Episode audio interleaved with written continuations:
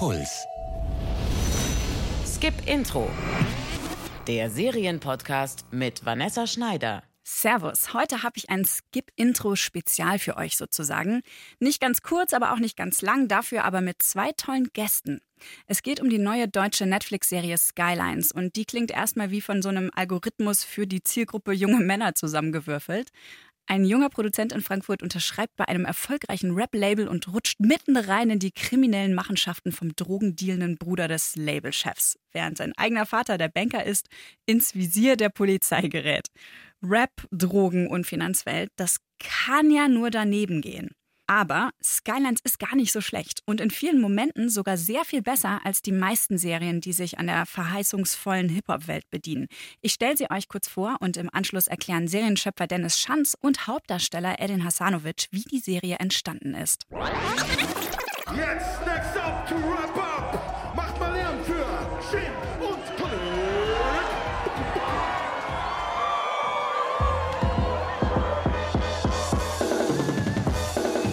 Jins Finger hämmern auf die Drum Machine ein wie ein Presslufthammer.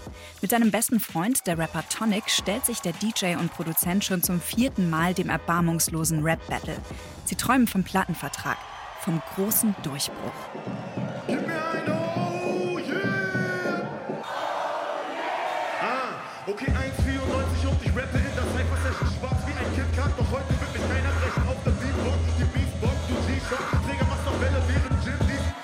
Hinten im Publikum beobachtet ein Talentscout von Frankfurts erfolgreichstem Rap-Label Skyline Records den Auftritt.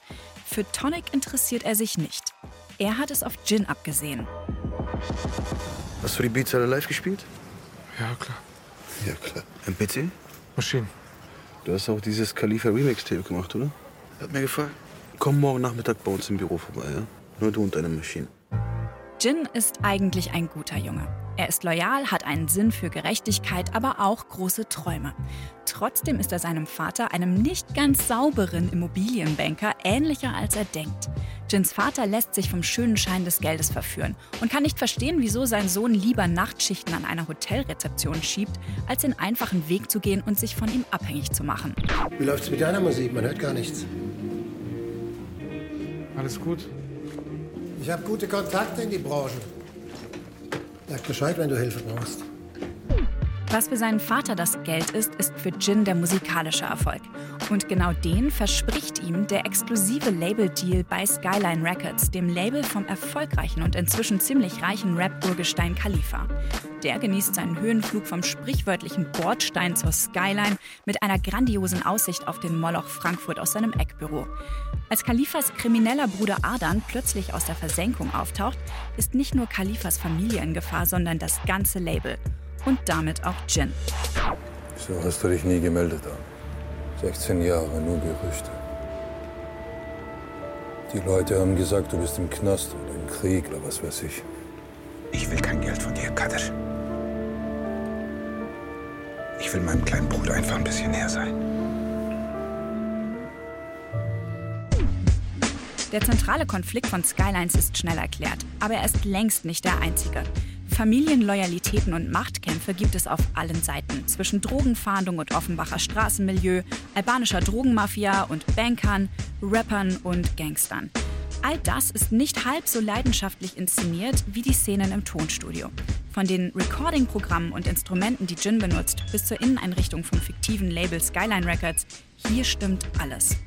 Der Enthusiasmus und die kreative Atmosphäre in den stickigen Studioräumen überträgt sich durch die tolle Regie und Kamera direkt auf den Bildschirm. Zum Beispiel als Jin einen Beat für die Rapperin Nura produziert, die sich in Skylines selbst spielt.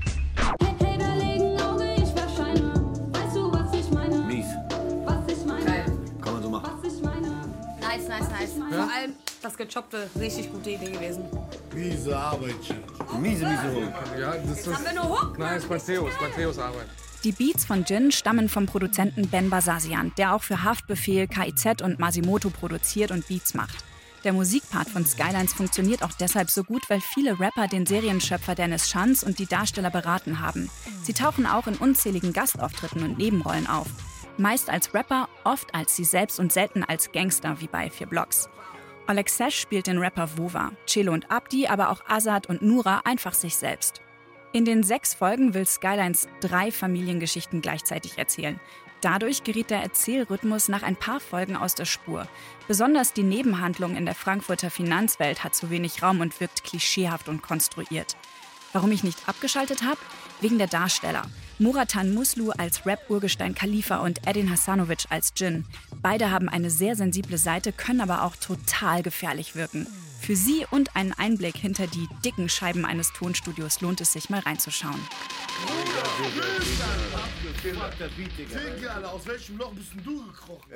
Ich habe mit dem Serienschöpfer Dennis Schanz telefoniert und ihn ein bisschen zum Hip-Hop-Setting von Skylines ausgequetscht. Hip-Hop und Rap spielen ja zurzeit in vielen Serien eine große Rolle. Da gibt's Atlanta von Rapper und Schauspieler Donald Glover alias Childish Gambino. In der Gangsterserie Vier Blocks spielen Vasil und Massiv mit. In Dogs of Berlin, da gab's eine Nebenhandlung über einen jungen Rapper und so weiter. Was Dennis Schanz an dem Setting gereizt hat, hat er mir im Interview erzählt. Ich versuche eine Geschichte zu erzählen, in der es um mh, das Aufeinandertreffen von Business und Privatem, also was, was passiert, wenn Business persönlich wird und ähm, eine persönliche Beziehung zu Geschäftsbeziehung werden. Für mich das natürliche Setting für solch eine Geschichte ist halt Frankfurt als äh, Business-Hauptstadt Deutschlands, wahrscheinlich auch Europas. Und Rapmusik ist, ist für mich ein Teil ne, dieser Business geprägten Welt. Das ist ähm, die Entertainment-Industrie, die ähm, Musikindustrie sowie in der Serie halt auch die, äh, ne, die Immobilienindustrie, Finanzwirtschaft, aber auch das Geschäft auf der Straße, ähm, ja, Drogenhandel, Rotlichtmilieu. Das spielt halt auch eine Rolle, aber das sind alles verschiedene Milieus, die zusammengenommen eigentlich eins ergeben, nämlich äh, ja, eine Welt, die davon geprägt ist, Geld zu machen und auch Geld auszugeben. Hip-Hop ist für mich so wie das Sinnbild oder eigentlich eine künstlerische Ausdrucksform, die diesen, diesen Business-Aspekt am direktesten und am ja, offensichtlichsten vor sich herträgt. So im Gangster-Rap geht es vor allem darum, ne, zur Schau zu stellen, wie viel Geld man macht und zur Schau zu stellen, wie viel Geld man ausgibt.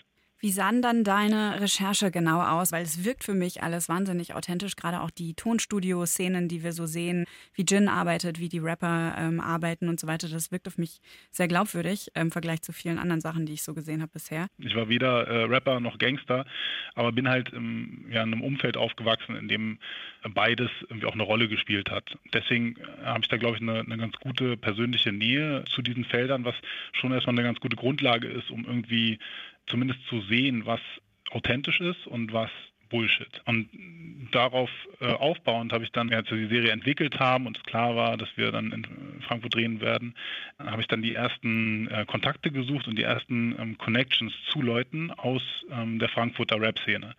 Und der erste war ein Manager, der die ganzen Rapper so um Haftbefehl herum managt und auch ein eigenes Label hat, 385 Ideal. Das ist das Label von Nimo und Sesh beispielsweise.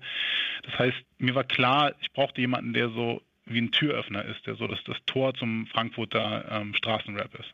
Und zweite Connection, die wichtig war, war zu Basasian, der halt ähm, Producer ist, auch Producer für die ganzen Haftbefehlsachen.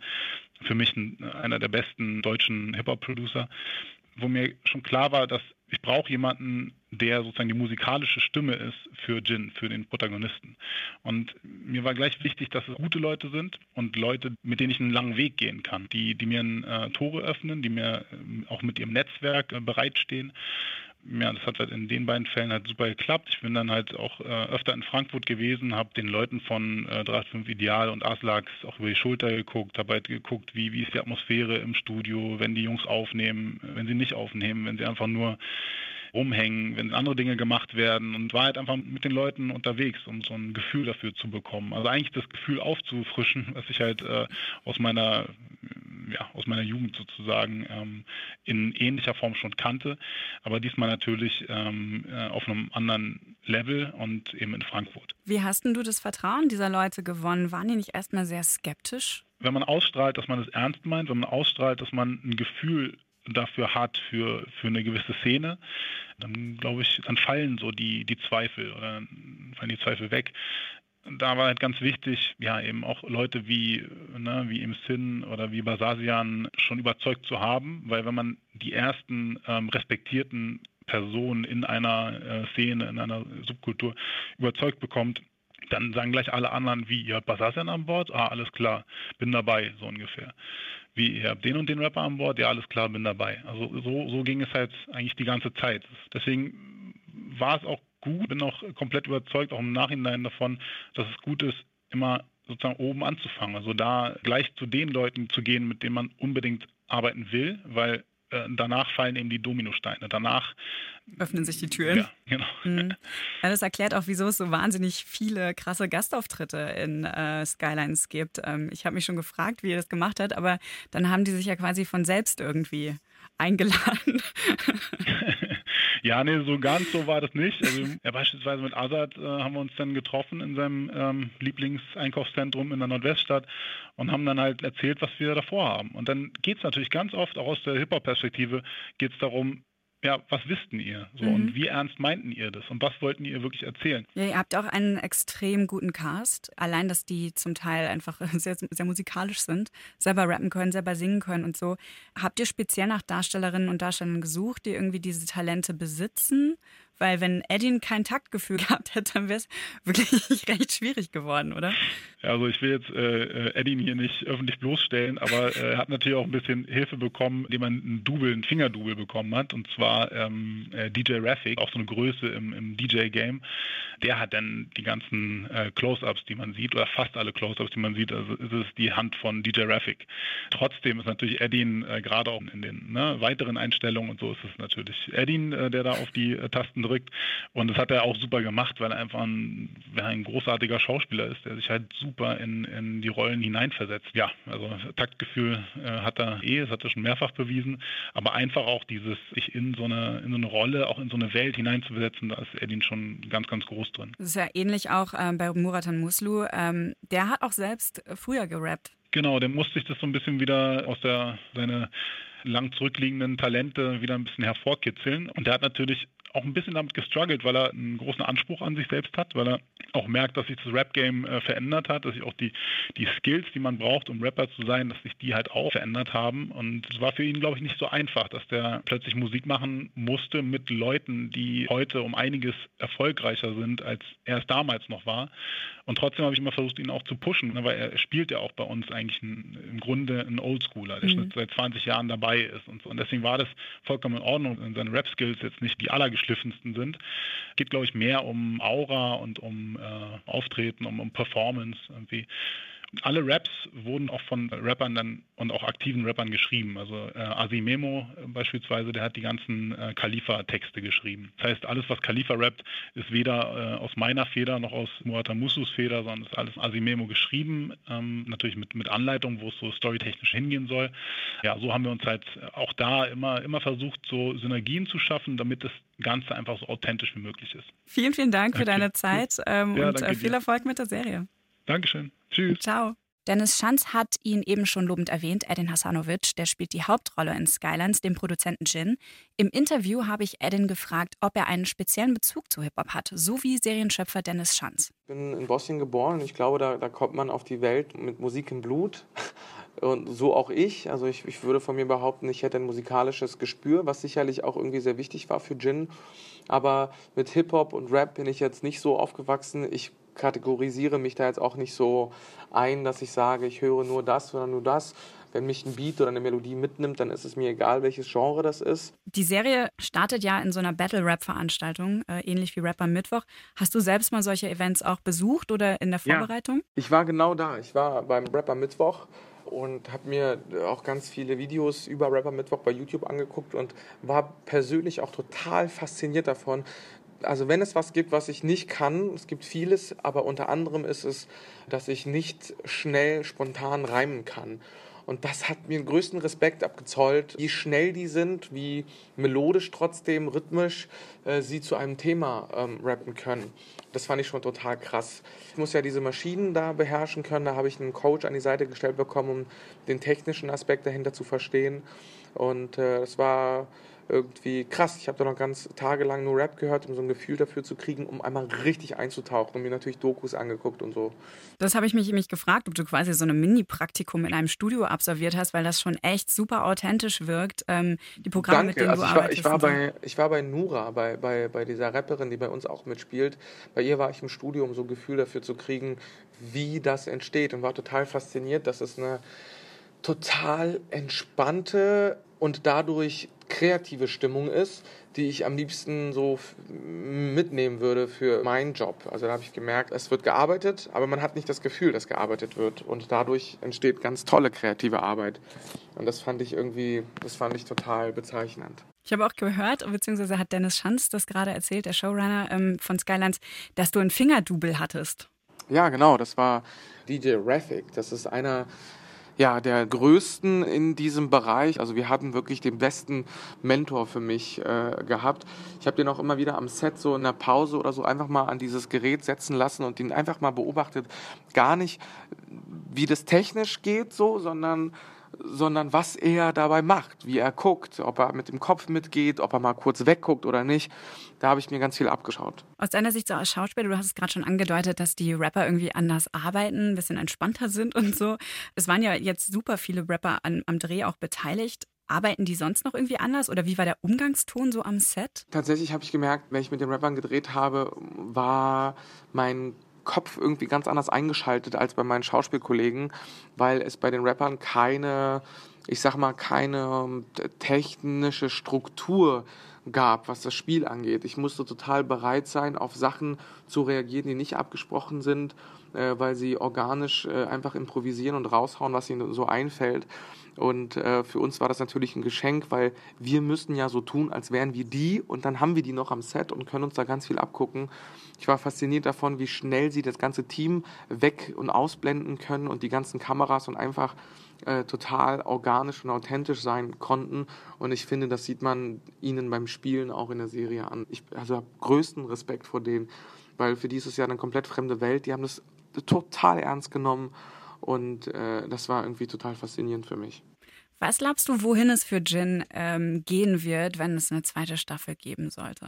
Puh, das ist eine Frage, die mich äh, jetzt, wo es so konkret wird, mit der ersten äh, immer weniger schlafen lässt, weil ich das noch nie hatte, dass ich irgendwie eine Serie so tragen durfte und ich sag mal rein theoretisch eine Option besteht auf eine zweite Staffel. Ich bin total gespannt, was wenn es dazu kommt, sich Dennis ausdenkt und äh, stelle da keine Ansprüche, weil ich schon mit der ersten Staffel total dankbar war. Ja, ich bin gespannt. Das ist ja total der äh, Scheideweg jetzt irgendwie. Ähm, am Ende passiert so viel in der letzten Folge und man wird so ein bisschen äh, man, mit den Entscheidungen konfrontiert, ohne die Entscheidungen selber gesehen zu haben. Aber man weiß ja gar nicht, was Jenna jetzt für einen Deal eingegangen ist oder nicht. Ich finde das ein ziemlich äh, guten Ausblick auf die zweite Staffel und wie ich gerade hier mitbekomme, auch ein gutes Ende unseres Gesprächs. Darf ich dich nur noch eine Frage fragen und zwar, was guckst du selbst gern, was würdest du Leuten noch empfehlen an, an Serie? Empfehlen würde ich unbedingt Making a Murderer, eine, eine Doku-Serie bei Netflix. Gibt es inzwischen zwei Staffeln, wo ich bei der ersten ab der siebten Folge vom Fernseher stand. Ich konnte mich nicht mehr hinsetzen und When They See Us. Da habe ich nach jeder Folge eine Woche gebraucht, um irgendwie klarzukommen. Das ist die Geschichte der Central Park Five, die 89 fälschlicherweise ins Gefängnis ging. Also mich interessiert immer das, was irgendwie einen Realitätsbezug hatte. Dann empfehle ich dir Unbelievable. Super geil, auch bei Netflix. Ja. Danke ja, für deine cool, Tipps und danke für deine Zeit, Edin. Ähm, viel Erfolg. Sehr gerne. Vielen, vielen Dank. Danke. Ciao. Bis dann. Tschüss. Das war es auch schon wieder. Ich hoffe, euch hat diese Skip-Intro-Spezialfolge gefallen. In der nächsten langen Folge geht es um die besten Serien-Intros. Und dafür spreche ich mit dem Mann, der das tolle Intro zu Dark gemacht hat, Lutz Lemke. Schön, dass ihr dabei wart und bis zum nächsten Mal. Fortsetzung folgt. Skip Intro. Der Serienpodcast von Puls. Jede Woche neue Serientipps. Auf deinpuls.de slash skipintro. Puls.